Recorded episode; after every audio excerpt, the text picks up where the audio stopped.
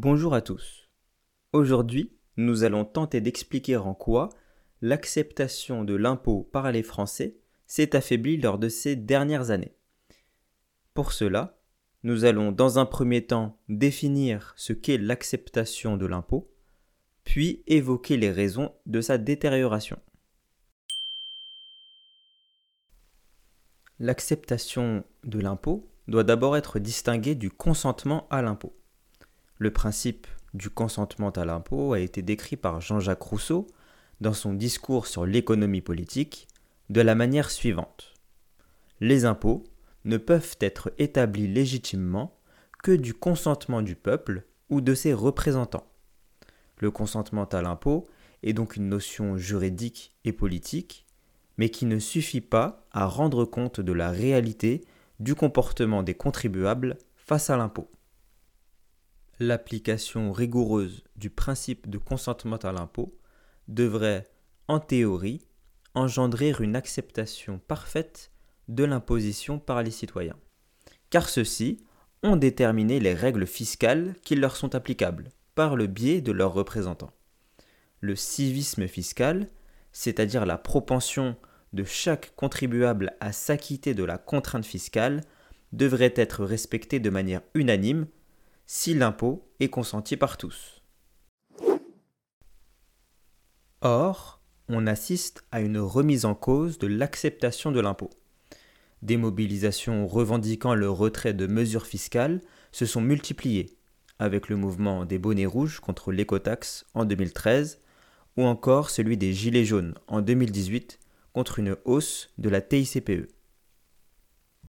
Dans ce contexte de ras-le-bol fiscal, il convient de rechercher les causes de cette contestation. Le baromètre des prélèvements obligatoires, conçu par le Conseil des prélèvements obligatoires, est un outil précieux pour appréhender les griefs des Français à l'égard du système fiscal actuel.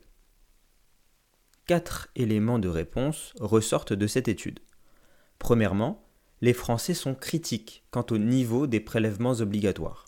75% des Français que le niveau d'imposition en France est trop élevé.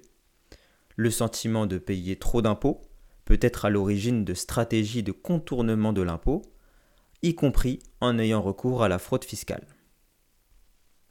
Deuxièmement, la répartition de la charge fiscale entre les classes sociales est considérée comme injuste. 66% des Français jugent ainsi que les ménages aux revenus intermédiaires payent trop d'impôts. Troisièmement, le baromètre met aussi en lumière qu'une mauvaise connaissance du système fiscal est associée à une plus faible acceptation de l'impôt. En effet, la méconnaissance des règles fiscales peut être une source d'incompréhension de l'imposition par les contribuables. Enfin, 65% des Français se déclarent insatisfaits de l'utilisation qui est faite des deniers publics par les administrations. Le estime même que la satisfaction vis-à-vis de l'utilisation de l'argent public est l'un des ressorts les plus importants de l'acceptation de l'impôt. En clair, une majorité de contribuables estiment que les services financés par l'impôt ne sont pas suffisamment performants par rapport à l'argent investi. Le niveau de civisme fiscal reste malgré tout satisfaisant, près de 8 Français sur 10 considère que le paiement des impôts est un acte citoyen. Mais la situation actuelle n'est pas sans risque. Pour conclure, plusieurs mesures peuvent contribuer à améliorer le civisme fiscal. D'abord, faciliter les relations avec l'administration fiscale constitue un levier important pour inciter les contribuables à payer leurs impôts. La Direction générale des finances publiques a mis en place de nombreuses mesures pour y parvenir, notamment le droit à l'erreur en 2018. Ensuite, mieux expliquer l'utilisation de l'argent public permet à chaque contribuable de comprendre l'importance de payer ses impôts. L'ouverture du site En avoir pour mes impôts poursuit cet objectif en donnant l'occasion aux citoyens de s'informer et d'exprimer leur avis sur l'utilisation qui est faite de l'argent public.